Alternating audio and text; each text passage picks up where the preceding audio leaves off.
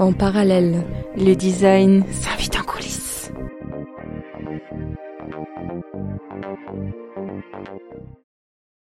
Nous nous retrouvons aujourd'hui dans les coulisses de l'exposition L'importance d'un discours avec la scénographe et commissaire d'exposition Mariama Triarche. Mariama, bonjour. Bonjour. Nous sommes dans l'enceinte de l'exposition qui ouvre dans quelques semaines. Pouvez-vous nous en parler? De quoi traite-t-elle? Euh, L'importance du discours, c'est une exposition picturale un peu particulière, puisqu'elle s'attache à montrer, comme son nom l'indique, l'importance des propos qui accompagnent les œuvres. C'est une exposition qui est plutôt réflexive et que nous préparons depuis un peu plus d'un an maintenant. Et pourriez-vous avant tout nous parler du travail de scénographie que vous avez mis en œuvre dans cette exposition? Vous en parlez, oui, mais... Euh... En trois mots. Alors, en trois mots, je dirais euh, peintre, stupéfaction et manifeste. Ces trois mots, euh, comment les avez-vous traduits en espace? Ces trois mots, ils se ressentent tout le long de l'exposition. C'est assez amusant parce que la disposition de l'espace nous a forcé à créer une scénographie qui comporte un aller-retour.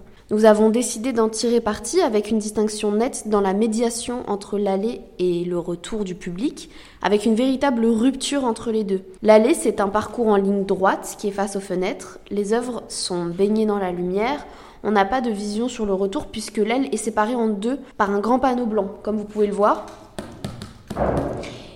Il est plutôt lourd, épais, parce qu'on veut qu'il soit opaque à 100% et qu'il cache euh, la, suite aux yeux du visiteur. Les murs sont blancs, il n'y a pas ou peu de cartels à propos des peintures exposées. Et à mi-parcours, on a un tournant qui est à la fois physique et métaphorique, puisque le visiteur est incité à aller plus loin, sous-entendu à emprunter le chemin retour qu'on a pensé pour lui. Et puis le retour, bah, c'est le, le clou du spectacle.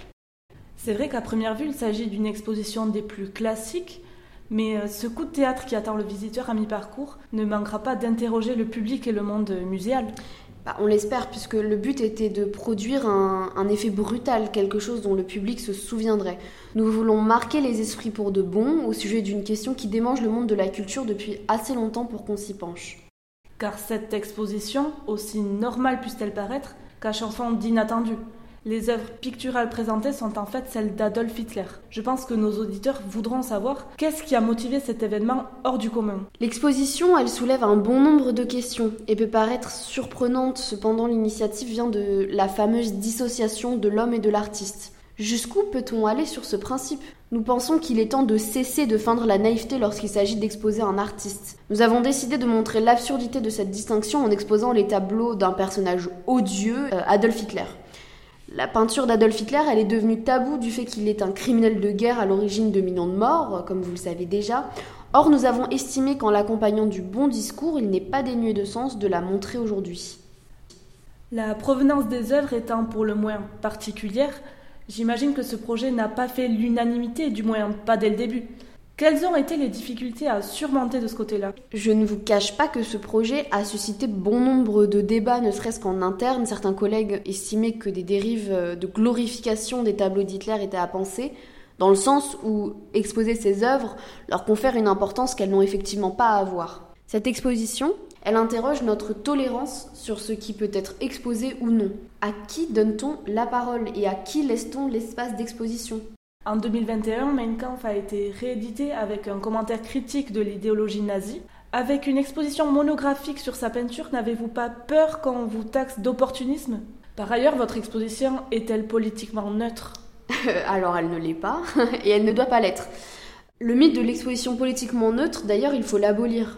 De fait, notre métier, et je parle autant du commissariat d'exposition que de la scénographie, c'est d'aborder l'art en fonction d'un angle.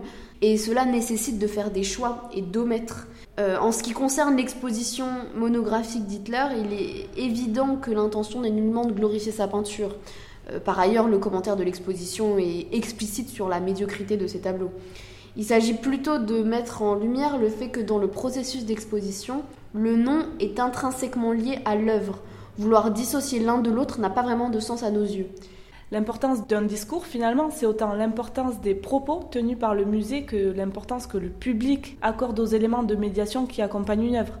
C'est presque une mise en garde que vous faites directement à votre public? Euh, Tout à fait, c'est ça. Donc même si elle part de cette question de la distinction de l'homme et de l'artiste, l'exposition va au-delà et sert davantage de prétexte pour éveiller le public à sa façon d'assimiler l'information dans un musée? Absolument.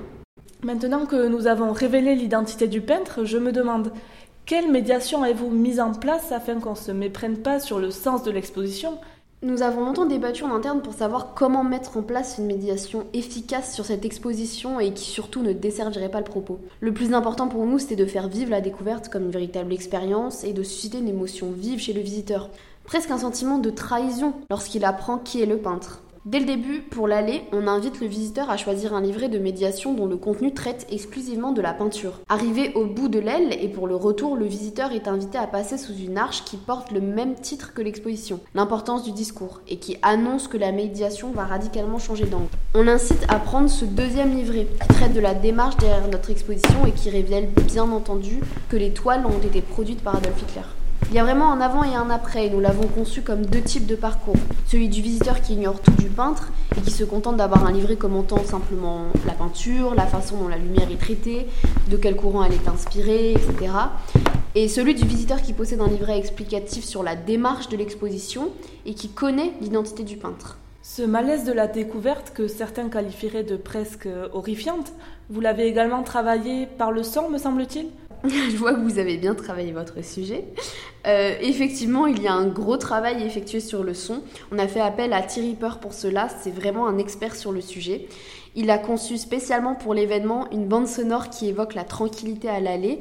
On a une musique de fond assez lente et douce. Cette musique, elle va s'accélérer pour évoquer l'oppression et le malaise dès le chemin retour. Et vous parliez de trahison. Qu'est-ce qui motive votre volonté de susciter une émotion aussi vive dans le cœur du public qui vient au musée en lui faisant totalement confiance? Je voudrais, et je suis soutenue par l'équipe du musée, que le visiteur se rappelle qu'il a eu le choix de se renseigner via le livret sur l'artiste et sur le message dangereux que pourrait véhiculer l'exposition s'il vivait cette allée sans le retour.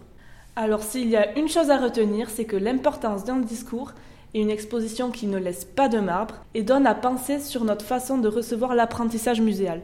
Merci beaucoup Maria Matriarche. Merci. Et à bientôt pour un nouvel épisode.